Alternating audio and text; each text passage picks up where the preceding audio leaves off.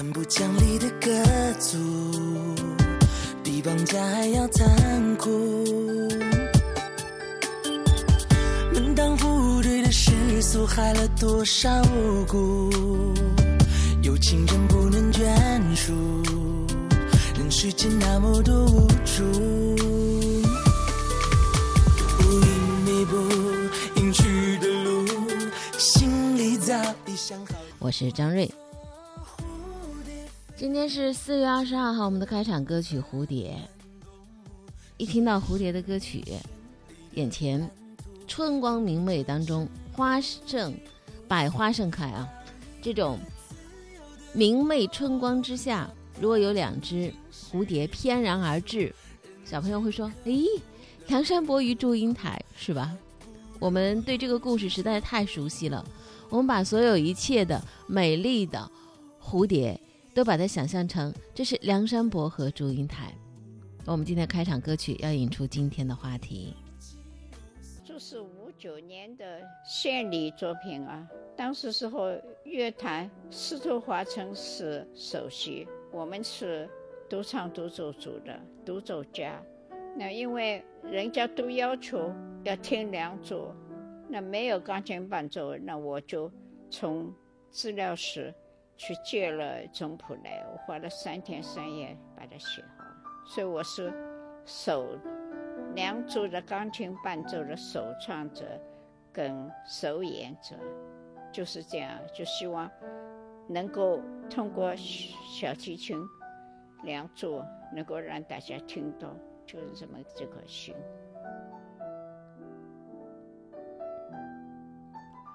刚才我们听到的语音说话的。他的名字叫乌伊利，在两年前呢，他八十六岁，接受媒体的采访。的时候，那个时候家里边都那有些什么珍珍珠啊，什么那些东西啊，全全都去兑现了嘛。然后就从美百去的一个学生那就买买了这些钢琴。这些钢琴是加拿大的机器，上海莫德利琴行，也就是现在上海琴行钢琴制造厂的前身，所以我的钢琴应该算是不错的。当时时候，我听说有一个黄飞然先生，他是坚持要我得第一名的，因为听说他当时说了一句话，说不要看他年纪小。他是有出息的，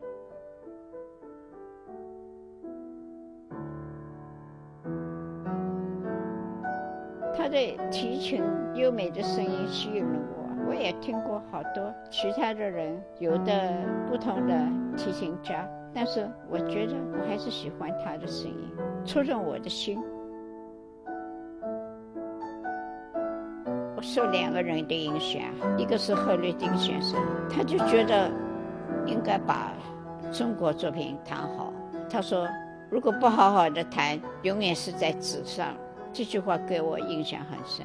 还有李林也是，就反正跟我说，要要谈自己民族的东西啊什么的。人总是要进步嘛。我希望我能够逐渐进步。我常常去听音乐会，就是为了要了解世界上的潮流怎么样。否则的话，变得闭门造车了。这些人都是老知识分子，不求闻名于诸侯啊，是我一辈子想的，跟音乐作伴。前天晚上。我国第一代的钢琴家、小提琴协奏曲《梁山伯与祝英台》的钢琴部分的首创和首演者乌伊利先生，在听一场音乐会的时候，突然感觉到心脏不舒服，送医院抢救之后医治无效，与世长辞，享年八十八岁。那么我们刚才听到的那个呃语音的音响采访是两年前，呃，他生前曾说，他一辈子的心愿就是跟音乐作伴儿，在音乐声当中离去。是他和世界告别最好的方式。威利先生跟我们宁波还是蛮有渊源的，是宁波北仑的小港人。他给我们的印象呢，可能是弱不禁风的，但他一坐到琴的面前，那个声音啊，根本就不是八九十岁的人了。你可以感觉到他的每一个音符像裹着芬芳的露珠一样在那跳动着。一九三一年生于上海，中国第一代的钢琴家，师从意大利著名的音乐家梅百器和钢琴家吴乐毅、傅聪等同门学艺。一九五四年担任北京中央乐团第一任钢琴独奏家。他说：“他一辈子想的就是跟音乐作伴，而我们这些人吧，都是老知识分子，就是有一点儿不求闻名于诸侯。”两年前啊，当我们从这个视频当中看到八十六岁的他颤颤巍巍走上舞台，扶着钢琴缓缓坐下，足足十秒钟之后，而当那个镜头对准他的手的时候，让人真的心里一激灵。为什么呢？那关节已经变形了，而真的是一双苍老的手。那个双手轻触琴键，随后一曲《梁祝》立即如泣如诉，在指尖倾泻而出。黑白键上的灵动，让人丝毫感觉不到耄耋老人的迟缓。《梁祝》是一九五九年的献礼作品啊。吴一力和钢琴结缘是六岁，跟着舅舅去看了一场电影。男主角弹奏的钢琴曲萦绕在耳边，挥之不去。小小年纪的他，当时竟然失眠了。那个曲子呢，原来是肖邦的即兴幻想曲当中的主调。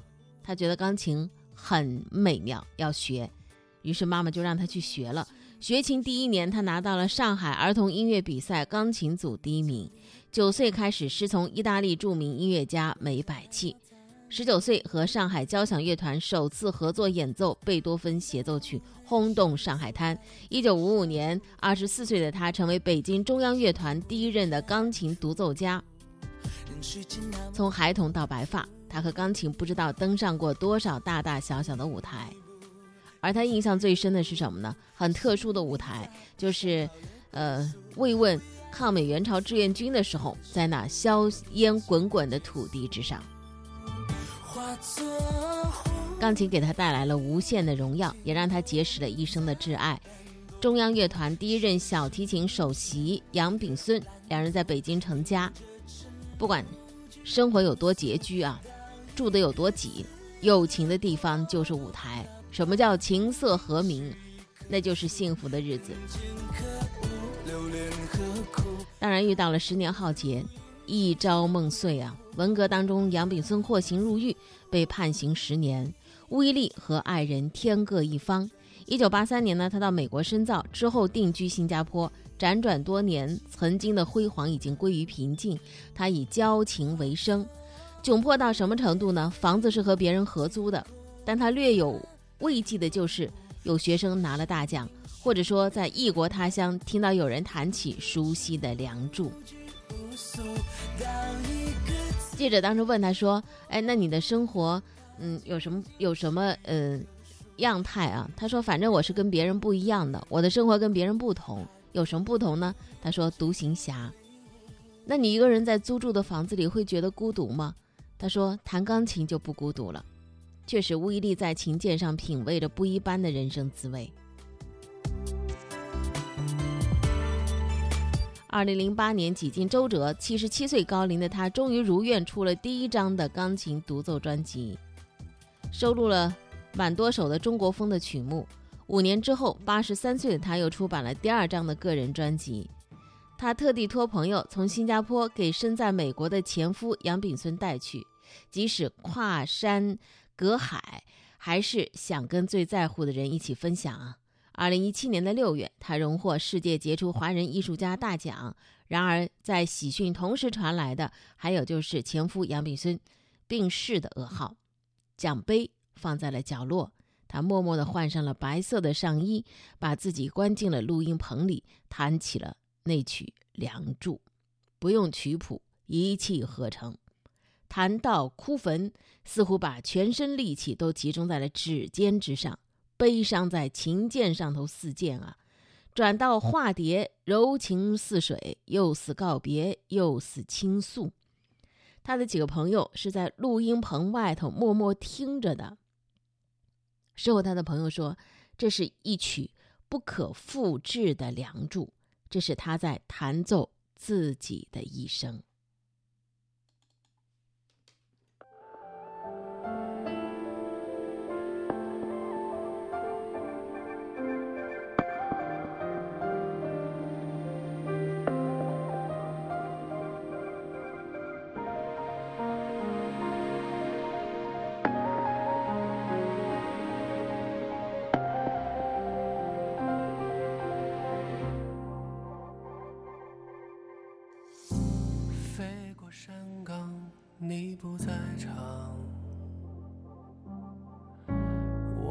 胸膛纹路苍茫，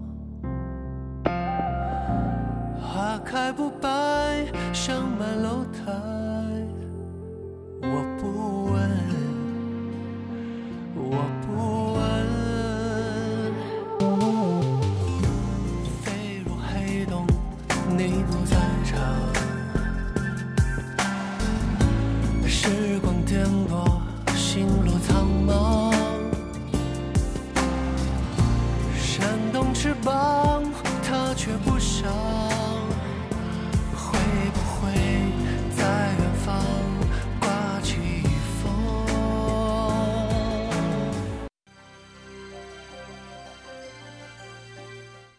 快速浏览，一起来关注最新的一些新闻动态的消息。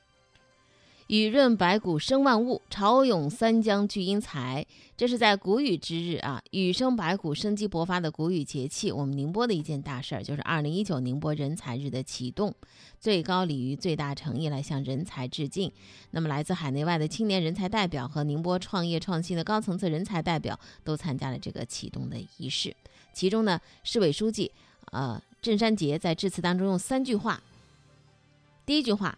只要你愿意参与，宁波一定让你有机会成就梦想。第二句话，在宁波都挺好。还有第三句话，你的未来将同宁波的未来一起精彩呈现。继续来关注快速浏览的一些动态消息。中共中央办公厅印发了《党政领导干部考核工作条例》，并且发出通知，要求各地区各部门认真遵照执行。条例从二零一九年的四月七号开始施行。在二十一号举行的十三届全国人大常委会第十次会议上，国家卫生健康委员会主任马晓伟提出，对各类伤害医务人员人身安全、扰乱医疗秩序等违法犯罪行为零容忍。二十一号，斯里兰卡一天之内发生了八起爆炸，已经造成二百十五人死亡，四百九十九人受伤。目前已经确认有两名中国人遇难。斯里兰卡全国已经实施宵禁，关闭国内机场，国内所有的航班暂停。警方已经控制了七名和系列爆炸有关的嫌疑人。经过初步调查，巴黎警方说。调查人员认为啊，巴黎圣母院大火的起火位置位于教堂屋顶的中心。另外呢，调查人员也在关注这个火灾报警器的故障和为施工人员建造的电梯是不是和火灾有关。阿富汗内政部说，阿富汗电信和信息技术部大楼二十号发生的袭击事件造成了七人丧生、八人受伤，袭击者全部被击毙。阿富汗塔利班发表声明否认和袭击有关。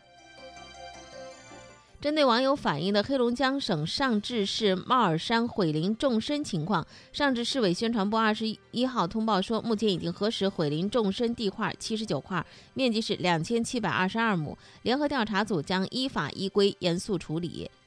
近日，黑龙江省鹤岗市几万块钱就可以买套房的消息引发关注。记者调查发现，这些便宜的低价房并不是商品房，大多是没有办理产权证照的棚改安置保障房，私下交易存在着一定的风险。网曝山东东明一百多名学生疑成绩差，被强迫不能参加中考。山东省教育厅二十一号发布紧急通知，严禁强制初三学生分流和剥夺学生的中考权利。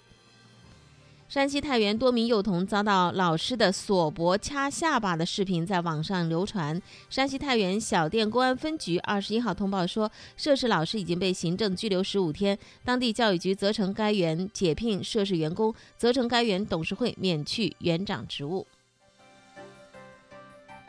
近日，一则。四川广元跆拳道老师抱摔学生的视频在网上流传。据当地教育局说，涉事教师已经停职，培训机构停业整顿，警方介入调查。二十一号，安徽安庆致五人死亡命案犯罪嫌疑人范某在亳州被抓获。此前一天，安庆发生一起刑事案件，致五人死亡。另外，据网易新闻客户端的这个消息。呃，安庆发生的这个刑事案件啊，说犯罪嫌疑人呢被抓捕归案，案件呢正在进一步的侦办过程当中。那么当地媒体的消息，四月二十号的晚上八点多，范某在安庆市盈江区辖区的碧桂园钻石郡某栋一住户家里杀害五人之后，逃离案发现场。据了解，五名被害人是祖孙三代人，分别是范某的继母、继母的儿子、儿媳，以及一个十一岁、一个一岁的孙辈。对于范某的作案动机，目前警方正在进一步的侦办当中。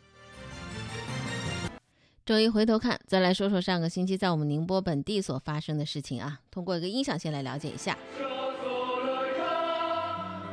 这是一个音乐剧，四月二十号在我们宁波演出。音乐剧的剧名叫《白夜行》。演出之前呢，主演出来了，向现场观众说明说：“哎呀，我在这个演出当中啊，可能不是真唱，是用的录音。”关，于昨天演出的时候，我突发了急性的睡眠，今天早上去医院进行了紧急的治疗，但是此时此刻，我仍然无法正常演唱。医生给出的建议是。取消演出，但是我无法自私的做出这个决定，这个紧急逃脱决定，我们仍然会继续坚持完成今晚的演出，但是由于无法唱歌，演唱的部分将会采用上海场时的演唱，演出内容也是零素材。如果你仍然无法接受今天这样特殊的处理，并且希望退票，在演出开始前，白行剧组将对两部剧院所有的工作人员为你处理好后续的事宜。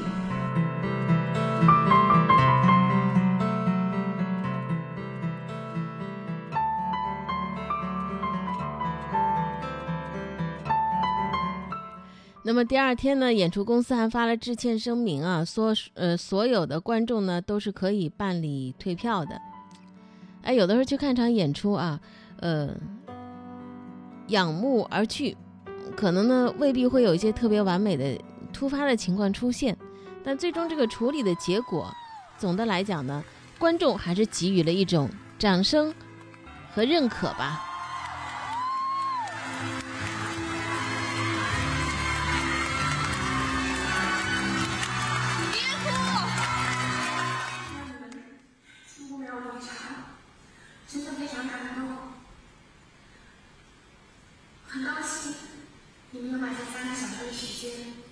这么幸运的小朋友们给我们一个机会成为了一个属于你们也属于我们最可贵的感情谢谢很多在现场看过演出的朋友呢诶也也突然觉得是有话要讲的。总的来讲呢这还是一个比较负责任的结果吧还是应该得到很多人的掌声和点赞。能在演出前说我用的是录音，而且还说我退还全部的票价，真的是需要勇气的。因为有很多的人明明身体很好，还在用录音假唱呢。所以呢，呃，韩雪她是真实的。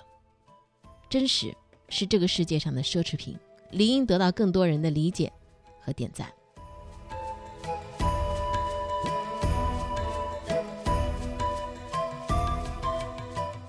今天就到这儿。